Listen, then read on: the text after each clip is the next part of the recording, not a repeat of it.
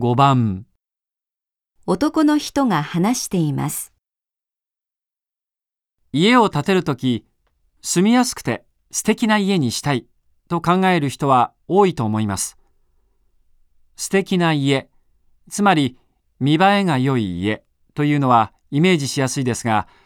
住みやすい家というのは漠然としていて、具体的に思い浮かべにくいと思います。住みやすいというのを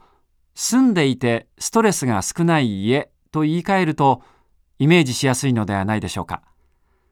生活していて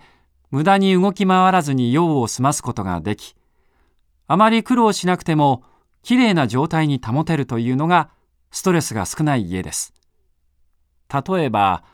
料理を作るとき必要なものがすぐに揃うとか、朝着替えて外出するのにあまり散らかさなくて済むなどがその例です。